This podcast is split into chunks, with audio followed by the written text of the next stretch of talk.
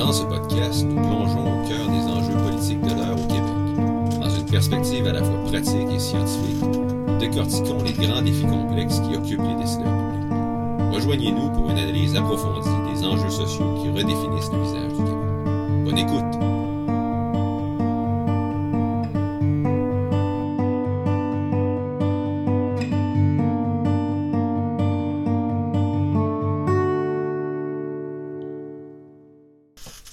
Salut tout le monde. On Bonjour. est à un podcast Esprit de politique.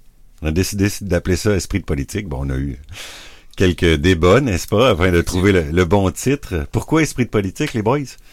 Ah, parce qu'on va parler, je pense, de, de plusieurs enjeux chauds quand même qui touchent le Québec. Puis, euh, il faut falloir se creuser un peu les, les, les, les manèges pour essayer de décortiquer ça. Puis on va le faire d'une manière, je pense, interdisciplinaire, hein, qui va aller voir un petit peu plus, euh, oui, l'expertise euh, scientifique, mais expertise de terrain aussi un petit peu. Parfait. Ben, on va se présenter un peu, hein, pour Oui. que les gens soient un peu sachent qui on est. Marc, je commence par toi. Alors, Marc Baudet, je suis professeur titulaire en sciences politiques à l'Université Laval et je m'intéresse aux questions électorales, parlementaires, mais aussi de la vie démocratique en général. Et toi, Benoît?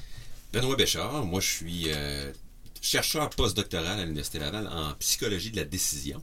Puis j'ai une autre vie aussi euh, en politique active sur le terrain. J'ai été euh, moi-même candidat politique, puis aussi euh, conseiller politique dans les, les cabinets ministériels à Québec. Et puis toi, Serge? Moi, Serge, Serge Bonin, euh, moi je viens du, du milieu des arts. Je viens de, de complètement ailleurs. J'étais, je suis comédien de formation, j'ai fait cinéma, création littéraire. J'ai fait euh, huit ans au cycle supérieur à l'Université Laval, à chaire publique, organisé des, des conférences sur tout- tout- toutes sortes de sujets. Puis ben, je me suis ramassé en politique euh, par défaut. On a fait campagne ensemble, Benoît et moi, avec euh, le Parti québécois en 2018. Puis euh, finalement, ben, je, je me suis fait élire. Je me suis fait élire. Donc, je suis un peu votre expérience terrain. Euh, je suis à l'opposition à la ville de Lévis depuis euh, deux ans maintenant, donc depuis euh, 2021. Alors, euh, c'est un peu cette rencontre-là qu'on essaie de faire, un peu de terrain, un peu de- d'expertise, euh, d'expertise euh, universitaire, un peu, hein, dans votre bagage d'analyse de, de ce côté-là. Aujourd'hui, on veut aborder un terme euh, particulier, un thème qui touche beaucoup de gens. euh, le logement, hein, de façon large. Bon, le Airbnb aussi, location court terme, et la crise du logement. C'est un, sujet qui est très large, qu'on peut toucher de plusieurs façons. Euh, on, veut essayer de voir comment la, prise de décision politique peut être complexe. Bon, nous, à Lévis, par exemple, on a touché à, ce sujet-là et c'était assez, assez complexe euh, à, décortiquer parce qu'on avait des obligations gouvernementales. Puis nous-mêmes, à l'interne, on avait des débats pour savoir euh, est-ce qu'on est pour, est-ce qu'on est contre, euh, où est-ce qu'on doit l'autoriser, où est-ce qu'on doit l'interdire. Les zones étaient parfois définies, des fois on donnait un buffet ouvert. Puis de temps en temps, ben, on disait, ben ok, mais on veut consulter les gens. Puis la seule façon que le gouvernement nous donnait, c'était quelque chose d'assez particulier. Donc, je sais pas de votre côté là, si vous avez des, éléments pour lancer un peu la discussion de ce côté-là. Ben, moi, je commencerai par euh, une question plus technique. Euh, Est-ce qu'au Ca- au Québec et au Canada, le logement, c'est un droit?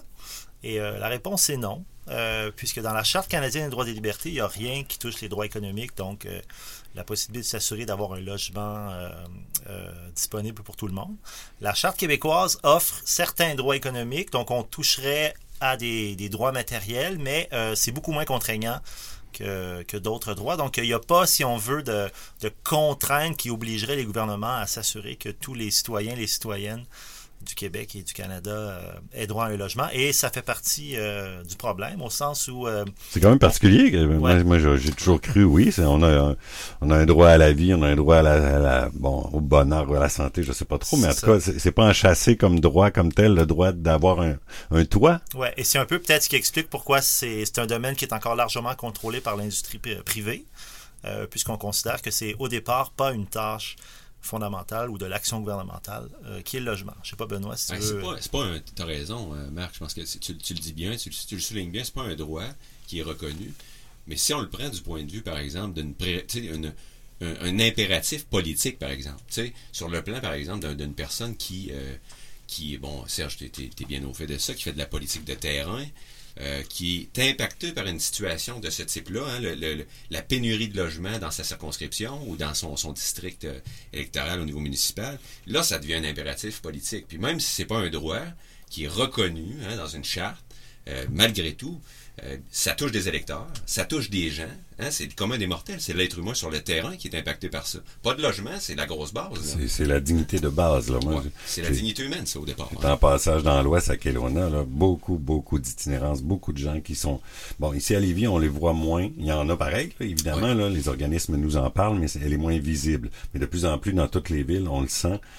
Il y a cette réalité-là qui est là, qui colle. Mais je, suis vraiment surpris d'apprendre que c'est pas un droit fondamental, qu'on peut pas le nommer comme tel. Mais à la base, la dignité humaine, elle implique qu'on a un endroit où rester, puis à, un coût euh, raisonnable. On parle toujours de 30-35 du, du revenu qui doit être consacré à l'habitation. Euh, si on si on va pas jusque-là, on, a, on a un certain problème. En tout cas, on a un angle mort dans les politiques publiques et je pense que tant que la question n'était pas extrêmement saillante dans le discours, euh, c'est une question qui était probablement oubliée, qu'on associait surtout à des classes plus défavorisées.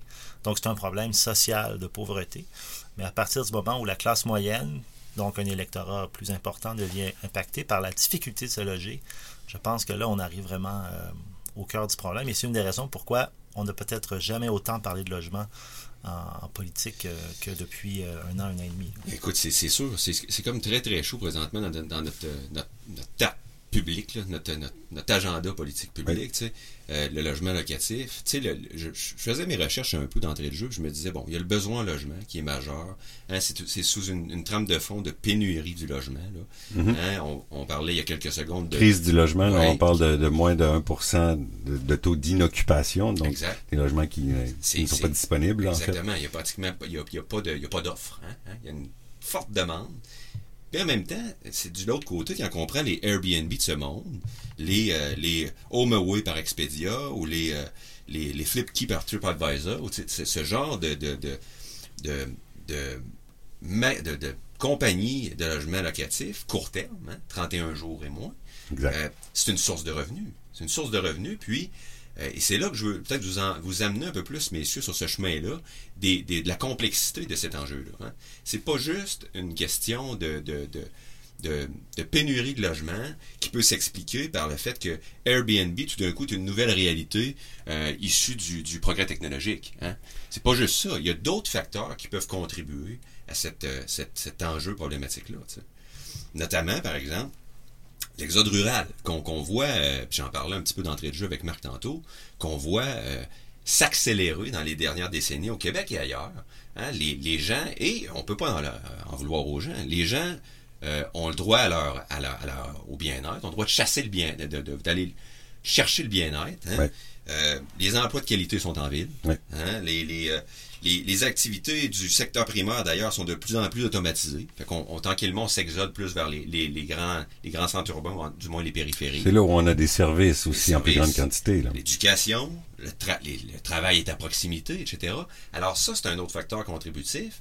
Puis quand je vous parle de système complexe, messieurs, je parle de, oui, l'existence d'Airbnb puis d'autres, euh, d'autres compagnies comme ça, l'exode rural, d'accord, mais les nouveaux arrivants aussi, hein, qui exercent une pression aussi, à quelque part dans ce marché-là, sur le logement long terme, et qui fait en sorte qu'à quelque part, ben, si tu as un logement long terme qui est occupé dans le marché, hein, tu as un espace qui est occupé.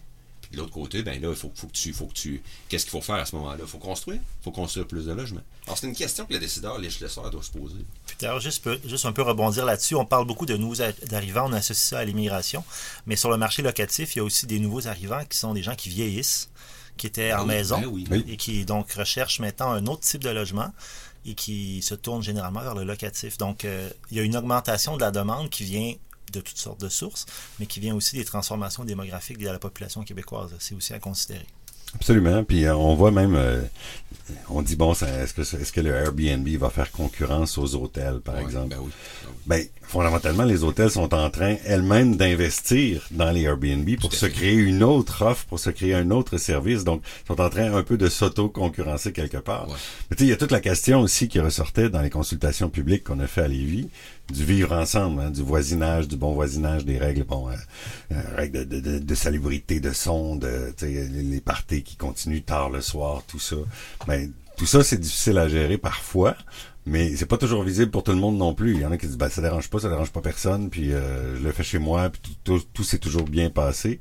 On est beaucoup euh, en perspective de gestion de, de plaintes qui pourrait arriver. Mais fondamentalement, la, la question qui nous unit ici, c'est est-ce que euh, ces logements-là qu'on enlève du marché locatif mensuel long terme, donc pour les gens qui en ont réellement besoin, est-ce que cette offre-là vient un peu mettre une épine dans le pied de, de de ce qu'on a besoin fondamentalement. Là, quand on, parle d'une crise du logement, quand on parle de moins d'un pour cent de taux d'inoccupation, on est vraiment dans un besoin concret de logement long terme. Est-ce que vous, vous pensez que ça, ça crée un problème? Mais euh, je te relance la question, euh, Sergei. Oh, je me suis laissé aller, Sergei. Ah oui, oui, vas-y. Sergei, j'accepte. Je te relance la question. Ça ressemble à quoi, si on prend comme, comme euh, en bon québécois, un use case, là, Lévis, la situation de Lévis, par, par exemple, dans le logement locatif comme ça, est-ce que c'est une problématique? Que les élus ont discuté qui est criante, qui est très importante? Vous la voyez, vous la sentez au quotidien? En fait, on n'a pas de répertoire officiel. On s'en va sur Airbnb, par exemple, qui est une plateforme parmi d'autres, mais on voit à peu près un millier d'offres. Il y en a vraiment beaucoup qui sont là, mais on n'a pas le registre officiel. Il y a des villes qui ont commencé à obliger ces compagnies-là à tenir le registre. Donc là, maintenant, le gouvernement a obligé d'avoir un numéro d'exploitant. oui, je pense qu'il y a une attestation euh, touristique pour ça, je pense. Hein? Maintenant, je euh, pense qu'il faut que tu accoles une, attestation touristique. Oui, c'est ça. aujourd'hui dans mes recherches. C'est ça. Ben, le gouvernement a commencé à, à évoluer dans, dans, dans, cette optique-là parce que, bon, nous, à Lévis, on a, on a opté pour le référendum. On trouvait que c'était la seule façon de consulter les citoyens. Donc, d'un côté, on avait des zones où tout était permis. Euh, près des artères commerciales, là où c'était mixte, là où c'était euh, commerce aussi. Donc ces zones-là peuvent être dédiées, ils peuvent, il peut y avoir des appartements qui sont dédiés entièrement à la location court terme, mais dans tout le reste, dans les zones résidentielles, on a, on est allé avec le plan du gouvernement qui nous offrait, ben, vous pouvez faire signer un registre dans une zone et les zones contiguës. Ça, c'était complexe aussi parce que la zone touche aussi à toutes les zones qui sont euh, juste à côté. Donc, c'est un, un, nombre X. Mais bon, le nombre de, de signataires au registre était diminué par le gouvernement pour que ce soit plus facile d'y accéder. Mais malgré ça, c'était complexe parce que quelqu'un qui veut faire du Airbnb doit prendre son bâton de pèlerin puis aller voir tous les gens autour pour leur dire euh, regardez, moi, je, voudrais faire ça, ça dérange pas personne, mais j'ai besoin que vous vous mobilisiez pour venir signer le registre puis venir après ça en référendum. Ça, c'était complexe comme, comme puis aussi, si on, si on, revient au début là, de cette location de court terme, euh, si on se souvient peut-être qu'il y a une dizaine ou une douzaine d'années, il y avait beaucoup de gens qui, qui s'en servaient pour comme complément de revenus. Là. Euh, les premiers voyages là, où on avait l'occasion d'utiliser ces technologies-là en Europe, par exemple, aux États-Unis, c'était souvent des gens qui habitaient le logement. Et qui, pour, parce que les loyers étaient chers, parce qu'ils voulaient avoir un, supplément de revenus, le louaient une fin de semaine, deux fins de semaine par mois, puis allaient se loger chez des amis ou chez de la famille. À la base, c'est ça. Hein. C'est ça. Puis là, dans cette logique-là, on n'est pas dans une commercialisation du parc immobilier, au sens où euh, la personne habite réellement son espace. Oui, c'est ça. Euh, l'enjeu ici, c'est à partir du moment où ça devient euh, littéralement une entreprise et que, et, finalement on dénature l'usage normal qu'on peut faire de ces logements-là ben c'est un, une dynamique complètement différente. Puis euh, peut-être, je n'ai pas les chiffres en tête, mais peut-être que la transformation, la commercialisation est très avancée, mais il ne faut pas oublier qu'il y a aussi des gens qui ne sont pas des entreprises, qui ne sont pas des millionnaires, qui se servent encore de cette occasion-là d'obtenir un, revenu additionnel pour soit avoir accès à la propriété, soit payer le loyer aussi. Il y a aussi un enjeu euh, de redistribution, du moins de permettre peut-être à des plus jeunes d'entrer sur le marché euh, euh, d'être propriétaires un jour de leur, de leur résidence et la location court terme de leur appartement peut être un levier pour leur permettre d'atteindre ça. Donc, moi, je trouve ça important, de, quand on pense à cela, de ne pas considérer qu'il y a les bons et les méchants, mhm. mais il y a simplement des gens avec des intérêts économiques différents et des points de vue différents. Et là, la question, c'est de trouver l'équilibre entre l'abus et ce qui est raisonnable et trouver un système, idéalement, qui est assez simple. Parce qu'il faut que ça soit, ça soit quelque chose qui est compris et qui est accessible, euh, non seulement pour les grandes entreprises qui multiplieraient les, propriétés, mais également pour euh, les gens qui louent simplement quelques fins de semaine euh, par mois ou par année. Exact, parce que le référendum, ben, au départ, Airbnb, c'était ça. C'était j'ai ma maison, je pars en vacances, je peux-tu la louer à quelqu'un? Ouais, le, le troc maison aussi, c'est le même principe. On échange de maison avec quelqu'un d'autre ailleurs. exact, ouais. Mais, mais au départ, c'était ça. Et ça devient de plus en plus commercial, où là, il y a une concurrence vraiment à- aux hôtels. Et il y a un revenu probablement plus substantiel aussi. Dans un mois, on fait beaucoup plus quand on le loue à court terme. Bon, sur l'année, je sais pas, là, il y a des périodes probablement touristiques qui sont plus fortes, puis d'autres qui sont plus mortes. Donc, Oui, euh, ben oui. je sais pas comment comment ça s'équilibre au final, mais c'est effectivement ça. L'usage est en train de changer. C'est ça qui est difficile à circonscrire parce que souvent, bon, on on parle de, de location de résidence principale, mais des gens disent c'est ma résidence principale, c'est mon adresse principale, je reçois mes factures là, mais ils vivent pas là. Ouais, Ils sont pas là. Donc, euh, tu sais, ils vivent dans, dans un autre endroit qui disent c'est mon adresse secondaire, mais fondamentalement, leur adresse principale est louée tout le temps. C'est ça qui est difficile à contrôler pour les villes aussi. Il y aurait une situation que j'ai- croisée, puis ça, ça fait du pouce un peu là-dessus. tu sais. C'est une situation qui serait de plus en plus fréquente, euh, Serge. Puis ça serait de les, les, euh, les gens qui ont de la, les- des- qui font de la location là, des meubles, là, ils, ils louent à long terme à une personne, puis ils vont évincer le locataire pour la, sais- la saison haute, comme tu disais, là, lorsqu'il y a du tourisme, beaucoup, beaucoup de tourisme, mettons l'été. Mhm. Pour de la location court terme, 31 jours et moins. Tu Là, ça va donner des mots de tête au tribunal administratif du logement, ce genre d'affaires-là. Mais tu sais, ça, ça serait une situation de plus en plus Tu fréquente. parles d'une éviction temporaire? Ouais, temporaire pour la saison haute. Fait que tu sais, puis tu sais, je vois Donc, le, locataire serait au courant. Bon, à tel moment, tu vas devoir quitter, puis tu vas revenir par la suite. C'est ça ton- cas de probablement. figure? Probablement, ce serait ça mon cas de figure. Puis je trouvais ça drôle parce que ça, dans mes recherches, c'était comme un peu mixé avec un espèce d'é- d'écrit à côté. Puis ça m'a fait sourire. Il était écrit 950 par mois ou 235 par nuit. tu sais. Puis tu sais, je veux dire, on, ré- on réinventera pas la nature humaine. Le- le- le- la personne qui, euh, qui est en entreprise ou qui, Ouais. qui tu sais, euh, ça prend pas un doctorat en, en économique là, pour comprendre que 235 piastres par nuit c'est plus rentable que bon euh, 950 Il suffit de piastres les par mois. louer euh, Ben, c'est ça, c'est ça. quatre nuits, puis on est déjà Ben, plus voilà, t'as rentable. fait ton mois, t'as Ouais. fait ton mois. Alors Exact. ça, ça c'est- Mais donc, est-ce que tu dirais, Benoît, que euh, est face à un problème essentiellement d'offre et de demande et que plutôt que réfléchir à une réglementation spécifique à ce type d'activité économique, euh, il faut juste trouver une façon d'augmenter la quantité ou le stock de logements disponibles pour rendre euh, moins attrayante ce type d'activité dans les logements qui sont disponibles pour le moment? Est-ce que pour toi, c'est finalement c'est c'est ça tu- la vraie tu le mets sur le grill comme ça, je dirais non. là. Mais c'était un peu le pari du conseil, en fait. Le conseil disait, ben, l'offre va réguler de toute façon. Il n'y aura pas plus, euh, tu sais, euh, on- il va y avoir une certaine, une certaine quantité sur le marché, puis c'est pas tout le monde qui a besoin de ça. Donc, une fois que le- la manne touristique va être arrivée, ben, le reste, ils ils vont, ils vont mourir de leur belle mort, finalement. Ouais. Donc, il n'y aura pas une surabondance de cette offre-là. Mais reste que la pénurie de logements, elle, elle existe quand même, là. Elle est là. Elle existe quand même. Donc, quand puis- on construit une tour avec plusieurs portes, ben, on veut que ces portes-là soient disponibles à ceux qui demeurent dans la ville. Oui, c'est certain. Mais en même temps, tu sais, on a vu plusieurs cas de, de figures dans le monde hein, où est-ce que les- certaines euh, villes se sont engagées à légiférer là-dessus. Mhm. Puis, euh, on a eu plusieurs cas de figure, toutes sortes d'affaires que j'ai- recensées, là. Euh, notamment, par exemple, à Lyon, en France. ok? La- la- le propriétaire, lui, doit disposer d'un logement loca- locatif long terme dans le même secteur, s'il va avoir du locatif court terme. Ça, c'est une, option.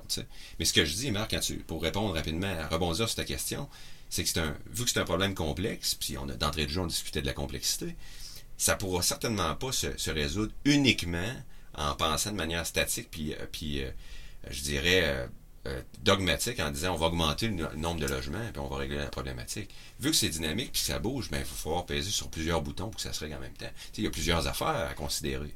Je parlais, je parlais des Airbnb, je parlais des nouveaux arrivants, l'exode rural, tout un tas de trucs. Puis l'exemple du cas de figure de Lyon ou l'exemple de Washington qui ont un permis restreint, hein, location, la- ils peuvent juste utiliser leur résidence principale à Washington, pas le- pas l'État, là, la ville, euh, Oui. euh, avec un plafond de 90 jours de location par année. Par année. Pas plus, pas plus. Ça, c'est une autre mesure, mais est-ce que ça prendrait pas, puis je te relance la question, Marc, ça prendrait-tu pas un, un menu hein, de, de mesures plutôt qu'une mesure euh, tu sais, euh, directe, euh, rigide? Euh, Peut-être. Euh, le problème, est-ce que les villes ont la capacité de gérer euh, C'est un- exactement un cadre la question que j'allais amener. Ben, oui. c'est ça, donc je te laisserai la parole là-dessus. Non, que non, non, moi, mais ça va. C'est exactement la question qu'on s'est posée. Ouais. C'est- bien beau réglementer, il faut le faire appliquer. C'est ça. Puis, euh, donc, euh, la simplicité est souvent euh, la meilleure euh, des options dans ces situations-là parce que sinon, on finit par euh, créer aussi toute une, industrie secondaire pour les avocats, notamment, là, qui gèrent, si on veut, ce type de, conflit-là. Et d'autant plus que, là, peut-être qu'on s'éloigne du sujet, mais en, connaissant la difficulté d'avoir accès au système de justice civile au Québec à cause de, de, manque de personnel et tout ça, ben, on ne peut pas judiciariser entièrement l'ensemble de ces activités-là. C'est pour ça que quelque part, euh, idéalement, il faut euh, un cadre réglementaire qu'on peut mettre, qui est crédible en fait, donc on peut littéralement euh, le mettre en place et le faire respecter, et mais s'assurer que c'est suffisamment simple pour éviter de technocratiser tout ce processus-là, parce que le, pire des, la pire des situations, c'est si la location court terme était devenue trop compliquée et, ça, serait, ça serait donc une option peu intéressante pour la plupart des gens. Mais en même temps, on n'est pas plus de logement. Donc, on se retrouve encore avec un manque de stock, mais en plus de ça, avec pas d'option de créer en fait de l'activité économique à travers la location court terme. C'est pour ça que euh, je ne dis pas qu'il faut construire euh, tout le temps partout, parce qu'il y, a des enjeux d'occupation du territoire aussi à considérer. Mais il faut surtout éviter de créer un cadre réglementaire qui rendrait cette industrie-là ben, ingérable et euh, que ce soit impossible pour les villes de faire un travail de vérification. Assurément, parce que euh, aussi, et puis je pense que vous l'avez sûrement remarqué dans votre consommation personnelle au niveau touristique. Quand on, se déplace, on s'en va en vacances. Là. Ça, ça, ça encourage le tourisme. C'est un facilitateur de tourisme, ce genre d'industrie-là. C'est, moi, je l'ai remarqué. Euh, Dépendant des besoins. Hein? si on voyage en famille, peut-être une chambre d'hôtel à quatre ou six personnes, c'est peut-être moins intéressant, que de se louer une petite maison qui, qui répond à nos besoins, là, puis dans laquelle on peut cuisiner, parce qu'on sait, bon, ça coûte cher quand même voyager. On est capable d'économiser si on achète juste de l'épicerie, puis on est capable de se faire de la cuisine. Ben, c'est pas à faire dans toutes les chambres d'hôtel, les petites cuisinettes. Là. Ça répond à un besoin, probablement, de, de, voyagement familial, de, de, vacances familiales, etc. Sauf que même temps, c'est aussi un, attracteur pour des gens qui, viennent en, voyage, en tourisme, puis qui consomment dans les, marchés locaux à côté. Ça, c'est pas dénigré quand même, parce que c'est un, collatéral euh, important pour nos industries locales. Ça, c'est super important. Ces gens-là qui euh, se déplacent, puis qui, euh, investissent chez nous. Hein. Là, je parle pas d'une personne, je parle, mettons, à travers la un exercice financier au complet à travers un an. une saison touristique au complet au Québec, c'est de l'argent pas à peu près, ça. Il y a du monde qui voyage au Québec. Le, le, le, Château Frontenac, bon, je, je, je, tergiverse un peu, mais le Château Frontenac, c'est l'hôtel la plus photographié au monde. Il y a du monde, pas à peu près, dans le Vieux-Québec. Mm-hmm. Alors, les Airbnb, qui facilitent les vacances hein, des, des, des, des, gens qui, qui viennent de l'étranger vers chez nous, ben, ça fait en sorte aussi que leur, leur, euh, leurs vacances, ça les, ça les stimule à dépenser chez nous. Les restos, euh, les, les, produits locaux. Il y a tout un tas de, de je dirais, d'industries euh, euh, périphériques autour de ça, dans le fond. On arrive à peu près à la moitié de l'émission. On va faire une, petite pause, mais ce que tu apportes, c'est intéressant pour l'activité économique, mais on va revenir en parlant aussi de la, de la, pression que ça fait sur les services de la ville. Parce que c'est sûr que des gens qui arrivent de partout ailleurs consomment beaucoup du resto, créent des déchets, euh, ont besoin de, de, de parcs, de loisirs. Euh, il y, y, a toute une pression qui est faite sur les services aussi du côté de la ville. Donc on prend une petite pause, on vous revient.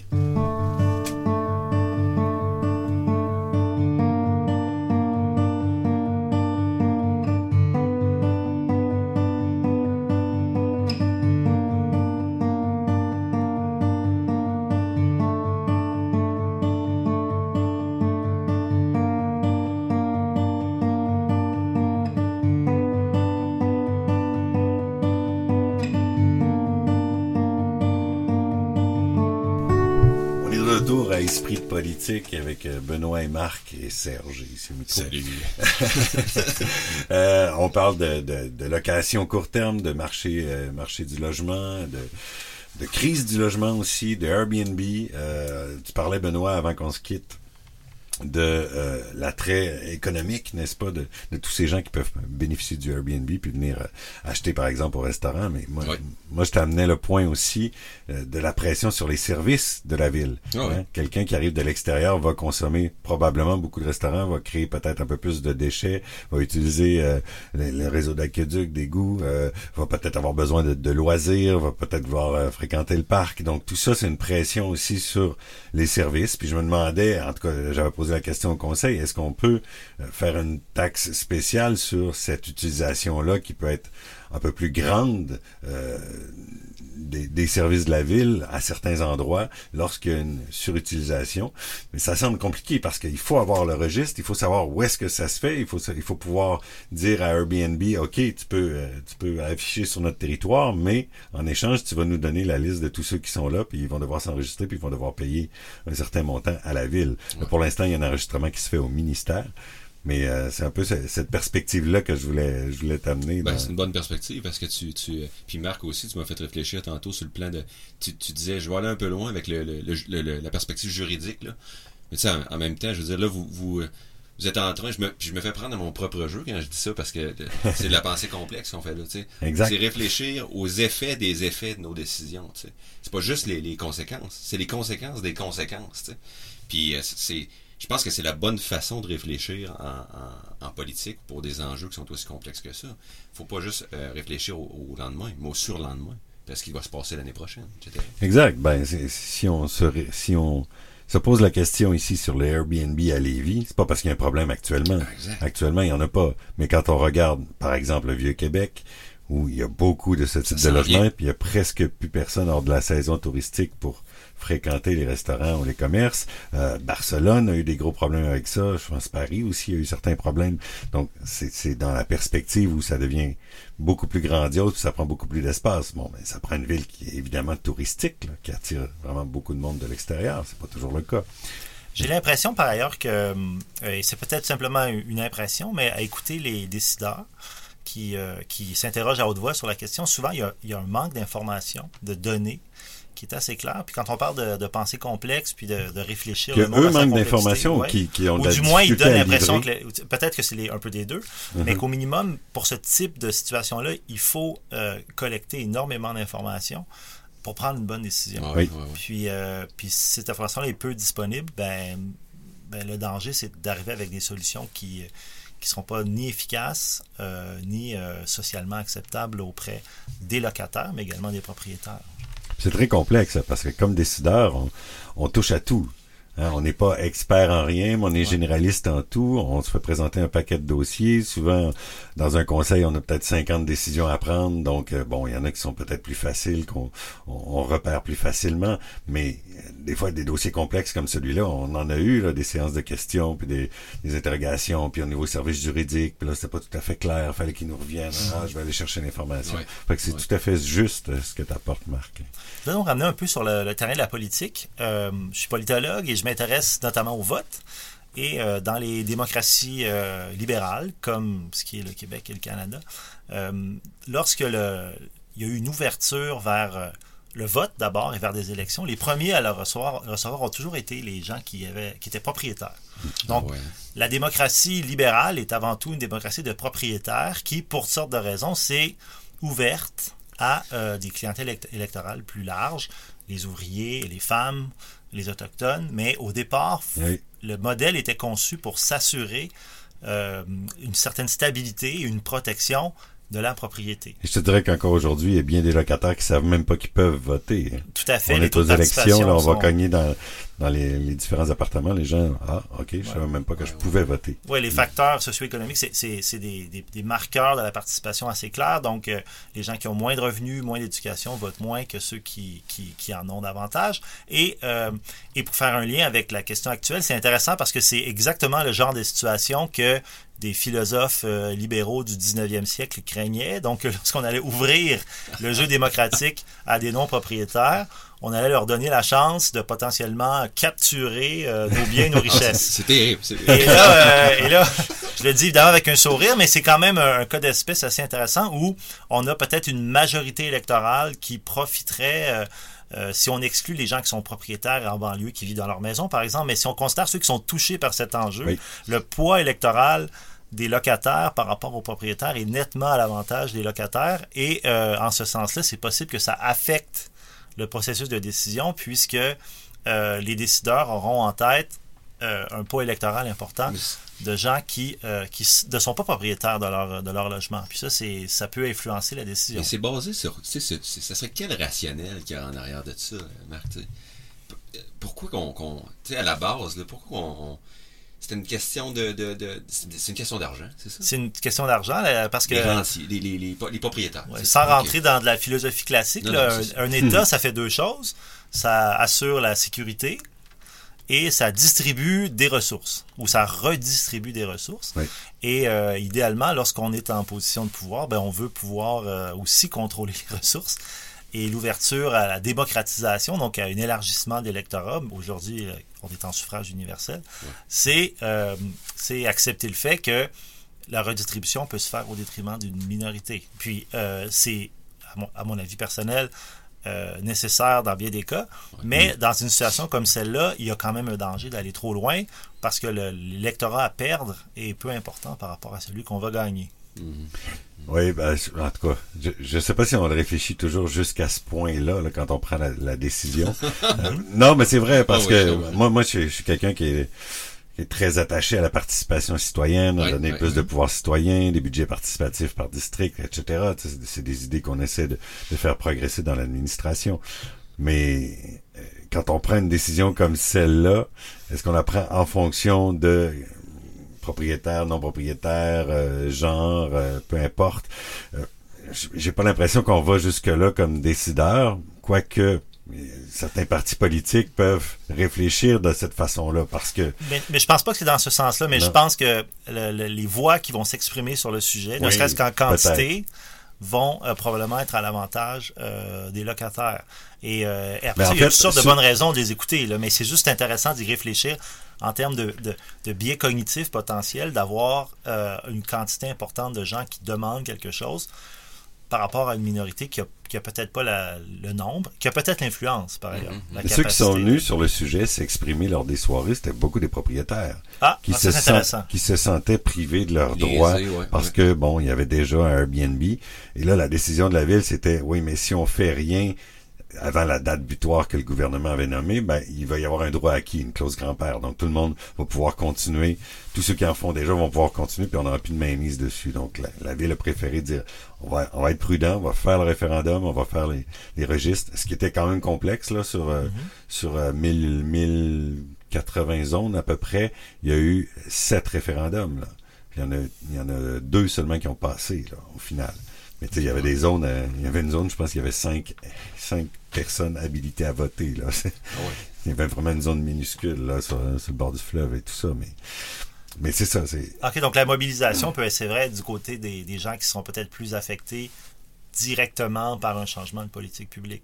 En tout cas, dans ce cas-ci, Dans là, ce cas-ci, ouais, dans, c'est dans le cas de l'interdiction du Airbnb, ben, Mhm. les gens qui en faisaient déjà se sentaient lésés de ce côté-là. Puis c'est eux Peut-être plus interpellés que des gens qui potentiellement se chercheront un loyer. C'est ça. Puis c'est des gens qui sont venus dire, ben là, ma zone est pas mal proche de la zone à côté, elle ressemble pas mal, il y a du commerce aussi, il y a du mixte, pourquoi elle n'est pas intégrée? D'ailleurs, on en, a- on en intègre d'autres, ça reste, tu sais, c'est pas, euh, c'est pas universel, c'est pas absolu, là. On, on continue à travailler sur cette réglementation-là qui est pas simple, Mhm.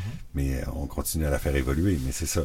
Dans, dans, dans cette perspective-là, moi, j'ai plus entendu des propriétaires que des locataires. là. OK, ah, c'est intéressant. Est-ce que ça joue le, le, le, tu sais, le, le- le calcul partisan dans une élection? Euh, puis ça, ça, c'est une question que je pose à- aux politologues, puis au, au, euh, au- à Serge qui est devant moi euh, au niveau terrain. Mais est-ce que ça joue, ça, une espèce de calcul comme ça, sur une clientèle de district, par exemple, ou c'est une clientèle de, de, de, de circonscription? Lorsque, bon, on a beaucoup de locataires, ce sont des gens qui sont probablement de manière temporaire dans la circonscription. Puis, est-ce qu'il y a un calcul qui se fait comme ça? Euh, Au sein du parti, au sein ben, là, je te, je te dirais que tu sais, dans la stratégie électorale. La réglementation était pas, était pas mal universelle pour la ville. là. Il y avait les zones définies où c'était permis, puis les zones où on, on voulait en fait consulter. C'était vraiment ça, parce que c'était la seule option. Ouais, ouais, C'était la seule option pour consulter. Sinon, on le permettait partout. C'est-à-dire, si on faisait rien, c'était permis partout. Si on l'interdisait, on l'interdisait partout. Mais là, la façon de consulter, c'était de l'interdire pour amener le registre pour que les gens puissent se prononcer en référendum si le registre avait suffisamment de signatures. Ça, c'était la situation spécifique de, de, de, de Lévis. C'était ça à Lévis. Ouais. Bon, il y a d'autres villes qui ont décidé de laisser aller, puis qui vont voir, qui vont faire une gestion de plainte au fur et à mesure, puis qui vont voir euh, à quel point ça, ça pose des problèmes, puis là, ils vont peut-être essayer de légiférer différemment par la suite, mais Euh, je dirais que la recherche, le sujet est assez limité. Là. On couvre assez peu la politique municipale, malheureusement, en, en sciences politiques au Québec. Mais euh, si j'avais comme ça à y réfléchir rapidement, je dirais que au municipal, la plupart du temps, c'est des campagnes qui sont peu idéologiques. Aussi peu, euh, il y a peu d'identification partisane. C'est souvent lié à une équipe particulière. Ouais, ouais, ouais. Plus pragmatique un peu. Voilà, puis par contre, à certains moments, il y a certains enjeux ou certaines questions très locales qui impriment beaucoup. Mhm. Euh, L'exemple typique, c'est les fameuses fusions municipales euh, qui ont Oui. marqué, euh, en fait, qui marquent encore un certain électorat qui, qui ne pardonne pas ou Écoute, qui, mon- qui, qui on, veut aller on- plus loin. on me pardonnait pas en, comment, en 2018, on va pas pardonner, on, on me l'a ressorti en 2018, ça fait Ouais. comment, 17 ans? Ouais. Mais oui, effectivement. Ça, On c'est Arel à l'époque. donc ouais, au niveau, exact. ça c'est au niveau disons, plus municipal. Après ça, lorsqu'on passe en politique provinciale, euh, Mm. là on tombe davantage dans des enjeux liés à des guerres culturelles. Donc euh, on est contre les Airbnb parce Ouais. que on connaît des locataires qui sont comme nous, parce que on associe les propriétaires à- au capitalisme, et à l'inverse, on est en faveur parce qu'on on est davantage intéressé à du développement économique. Donc euh, ça s'intègre mieux dans une campagne Les concepts gauche-droite. là. voilà, où Ouais, ouais. l'idé- l'idéologie joue un rôle important. Mais au niveau municipal, c'est ça que ce qu'on constate, c'est que la plupart du temps, ces enjeux de politique publique-là sont assez à la marge. Mais, car il y a un mais, lorsque cet enjeu apparaît au centre de la campagne, là, elle peut prendre toute la place. Euh, on a vécu euh, Ouais. aux dernières élections municipales, j'ai un papier là-dessus là, euh, qui va sortir bientôt sur le- le- l'enjeu du tramway, qui a été un marqueur important Ah pour oui. expliquer le vote Ah à oui. Québec. Bon, évidemment, ça, c'est un enjeu peut-être un peu plus euh, facile à comprendre. C'est moins... euh, ou peut-être pas, là, mais, euh, mais euh, ça, ça dépend de la pourra situation. peut-être- Mais il y a des cas où euh, la, la vie électorale devient largement à la traîne là, face à un enjeu qui cristallise le la division du vote entre les différentes options. C'est intéressant parce que effectivement, on se, pose, on se pose des fois la question, bon, pour l'environnement, on est tous pour l'environnement, ça devient une base inattaquable. On doit partir tout programme politique de l'environnement dans une ville parce qu'on est aux premières loges puis on a cette responsabilité-là. Mais est-ce qu'on l'est plus ou moins que l'autre? Est-ce que nos actions portent plus que l'autre? Est-ce qu'on mesure plus que l'autre ce qu'on ce qu'on vise à faire? Ben, on a un petit jeu là-dessus, mais fondamentalement, on est tous à peu près en accord pour sur les services que la ville doit offrir, sur la direction qu'elle doit prendre. Personne va dire non, euh, l'environnement on fait rien, euh, l'économie on fait rien. Tout le monde va être un, un peu dans, dans cette optique-là, Oui, mais effectivement, il y a des enjeux des fois qui ressortent puis qui peuvent devenir des wedges, là, des, des divisions en fait, là, puis qui peuvent devenir. euh, mais mais on y accole pas nécessairement le- la gauche ou la droite. On y accole. Est-ce que ça ça me correspond ou ça ne me correspond pas? Est-ce que ça me rend service ou pas? Est-ce que je veux que mes taxes servent à ça ou pas? Donc euh, Ça amène à la question, est-ce que le, le niveau municipal est le bon niveau pour répondre à une question comme celle-là? c'est une bonne Est-ce question. que euh, où, où il y a des intérêts forts, où il y a des conséquences importantes, qu'il y a un besoin d'information, est-ce que... euh, En fait, une- c'est la ville qui subit ou qui Voilà. bénéficie de, le, le plus de ça. là. C'est elle qui est Oui. aux premières loges, au Mm. premier impact. Là. Mais euh, est-ce qu'on n'aurait pas intérêt à ce moment-là à avoir une politique euh, pan-québécoise ou Sans même doute. pan-canadienne sur le sujet? là? C'est quoi, là, en pensée complexe, qu'est-ce qu'on dit là-dessus sur le niveau de décision? euh, monsieur l'expert, euh, Benoît Béchard?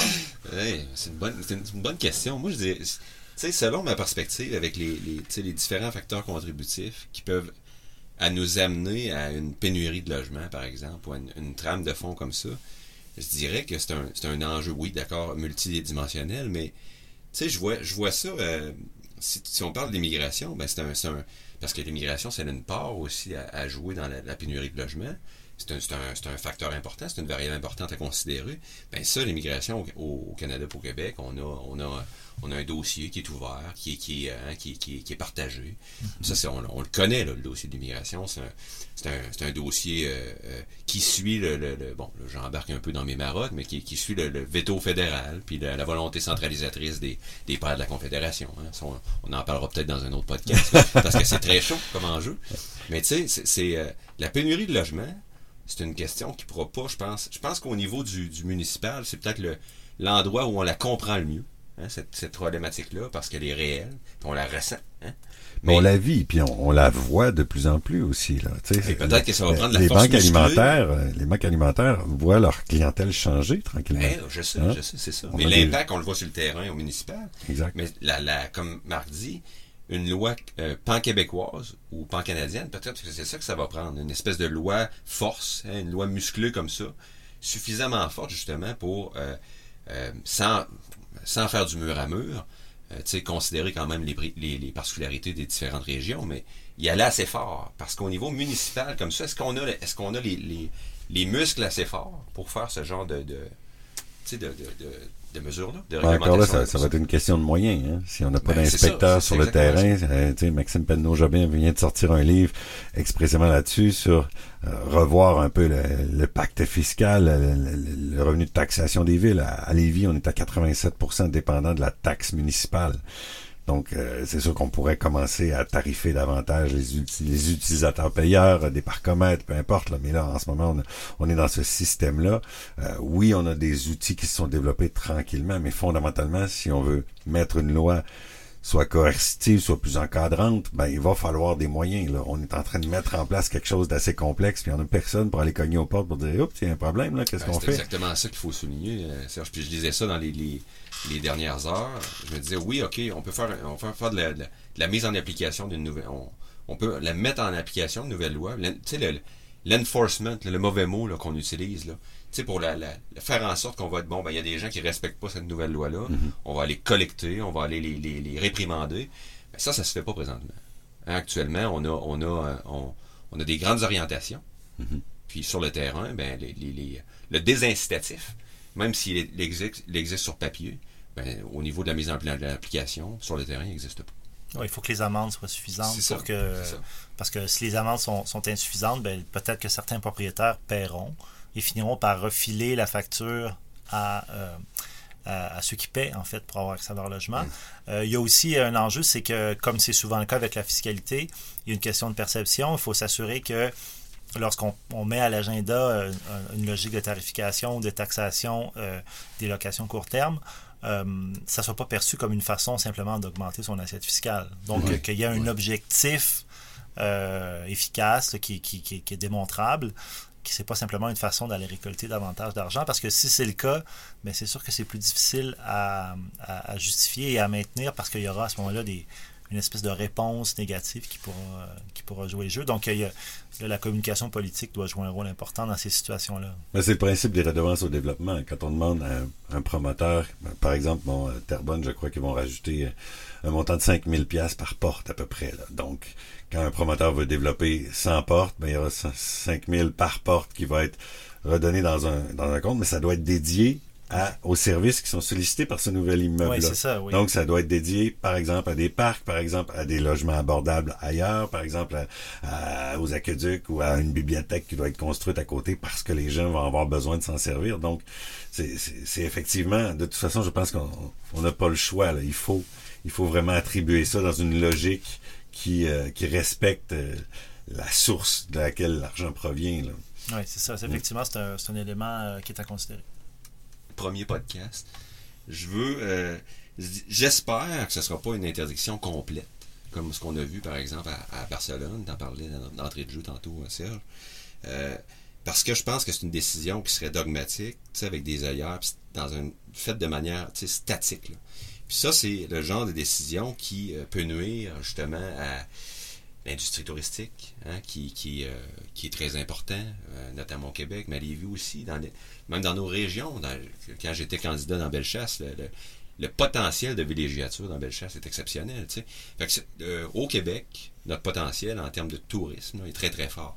Et ce genre de, de- d'industrie-là, comme je disais d'entrée de jeu, qui est un facilitateur du tourisme, hein, puis qui facilite certains types de vacances, par exemple en famille, et pas à interdire. hein. Tu l'as dit tantôt, Marc. euh, euh, faut trouver, euh, faudrait, faudrait que le législateur trouve une solution mitoyenne, ou en tout cas euh, qui réfléchisse avec les pour et les contre, mais pas en interdiction mur à mur.